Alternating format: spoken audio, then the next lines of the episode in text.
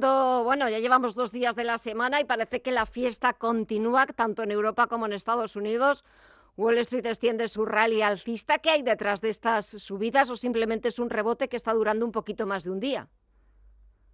Bueno, eh, eh, es, la, pregunta del millón, pues porque es muy curioso que en un mismo día suba y baje un 2%.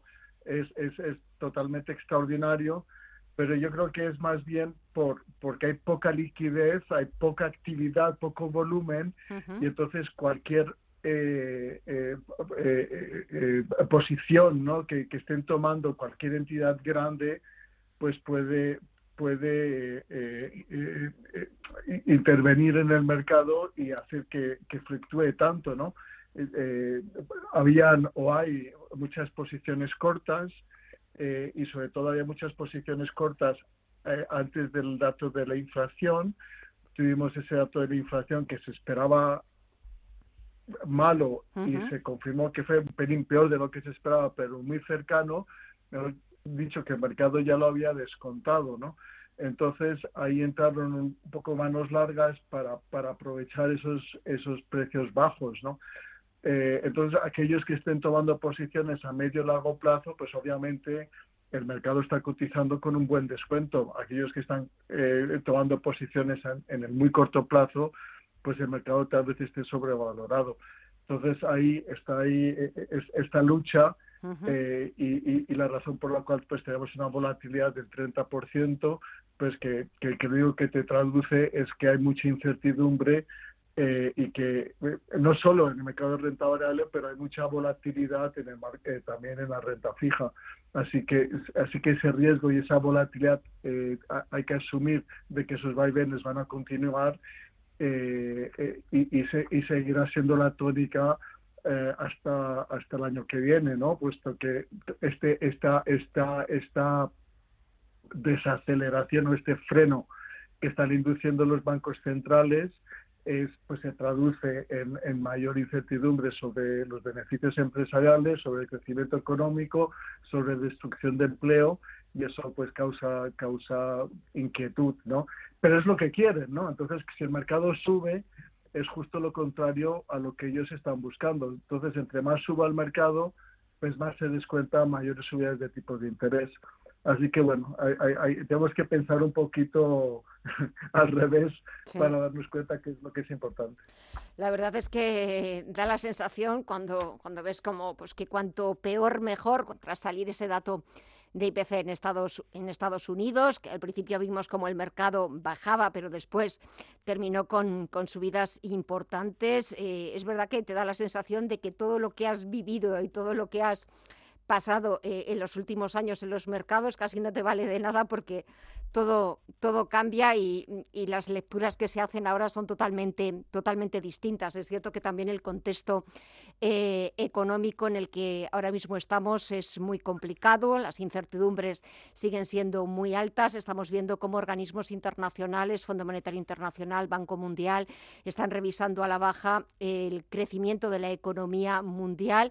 De momento parece que no se atreven a hablar claramente de recesión, sino de una desaceleración de, ese crecimiento, porque una de esas grandes incertidumbres, de esos grandes interrogantes, es saber hasta cuándo va a durar esta guerra en Ucrania, que pues me temo que nadie tenemos la bola de cristal para, para, adivinarlo. Y en una semana, Gabriel, en la que no tenemos tampoco referencias macro interesantes, es cierto que mañana conoceremos el libro base de la Reserva Federal, el jueves los datos de Estados Unidos de solicitudes semanales de subsidio por desempleo, pero claro, la atención no en los datos macro, porque no hay nada interesante, pero sí en las cuentas de resultados. De momento vamos conociendo las de los bancos. Hoy Goldman Sachs mm, registró o ha registrado pérdidas en el tercer trimestre, pero en cambio estaba subiendo en bolsa y al cierre conoceremos los de los de Netflix. Eh, ¿A qué tenemos que estar atentos? Dinos.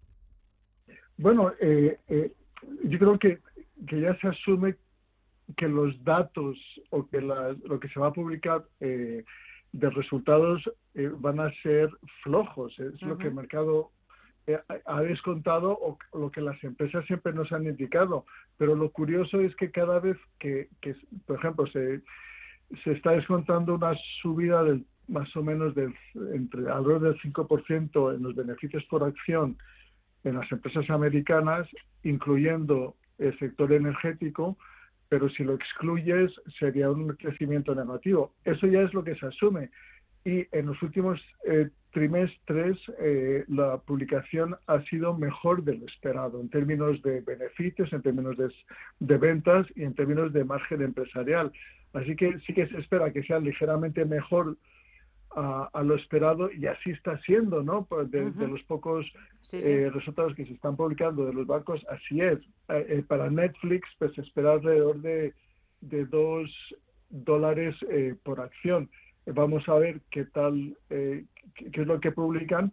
Pero bueno, aquí como todo es qué es lo que va a pasar el año que viene, cómo, cómo se espera que se termine el año eh, y eso es lo que está un poquito fijándose el, mercado, ¿no? Si al final eh, las cosas van mejor de lo esperado, tal vez no sea tan bueno. Y entonces esa famosa subida de, de 75 puntos básicos que se espera en, en, en noviembre, pues tal vez se justifique, ¿no? Y después ya está la de diciembre, está la de febrero, diciembre ya se está eh, se está moviendo entre 50 y 75, la de febrero decían que era, iba a ser 25 y ahora es 50, así que eh, cada vez se está apretando más eh, las tuercas, cada vez más se está descontando que, que, que, los tipos llegan al 5% y obviamente unos tipos al 5% hacen mucho daño a, la financiación empresarial, porque hace un año estaban,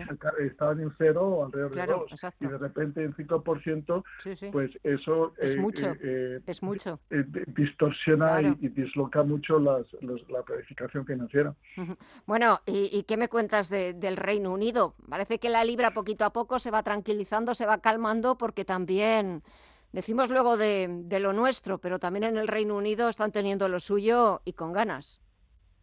Bueno, era de esperar que, que, que, si, que si el Banco Central está poniendo el freno y después de repente entra un gobierno y quiere poner el acelerador, pues ahí quién va a ganar la partida. Pues es obvio que la va a ganar el Banco Central, ¿no? El Banco Central dijo, hasta aquí os ayudo eh, y a partir de esa fecha no lo hago. Y entonces eh, también dentro del eh, Partido Conservador, pues había muchos miembros que no estaban de acuerdo con esta política, que normalmente el Partido Conservador o los, partidos, los partidos conservadores son eh, ortodoxos en su política fiscal y, y, en este caso el partido en lo que había propuesto esta primera esta, esta nueva primer ministro pues no lo era al final ha dado marcha atrás absolutamente a todo y obviamente el desprestigio eh, que hay es alto y la falta de confianza también eh, por igual, ¿no? Puesto que ya cualquier cosa puede pasar en, Inglaterra, algo pues que nunca se había visto.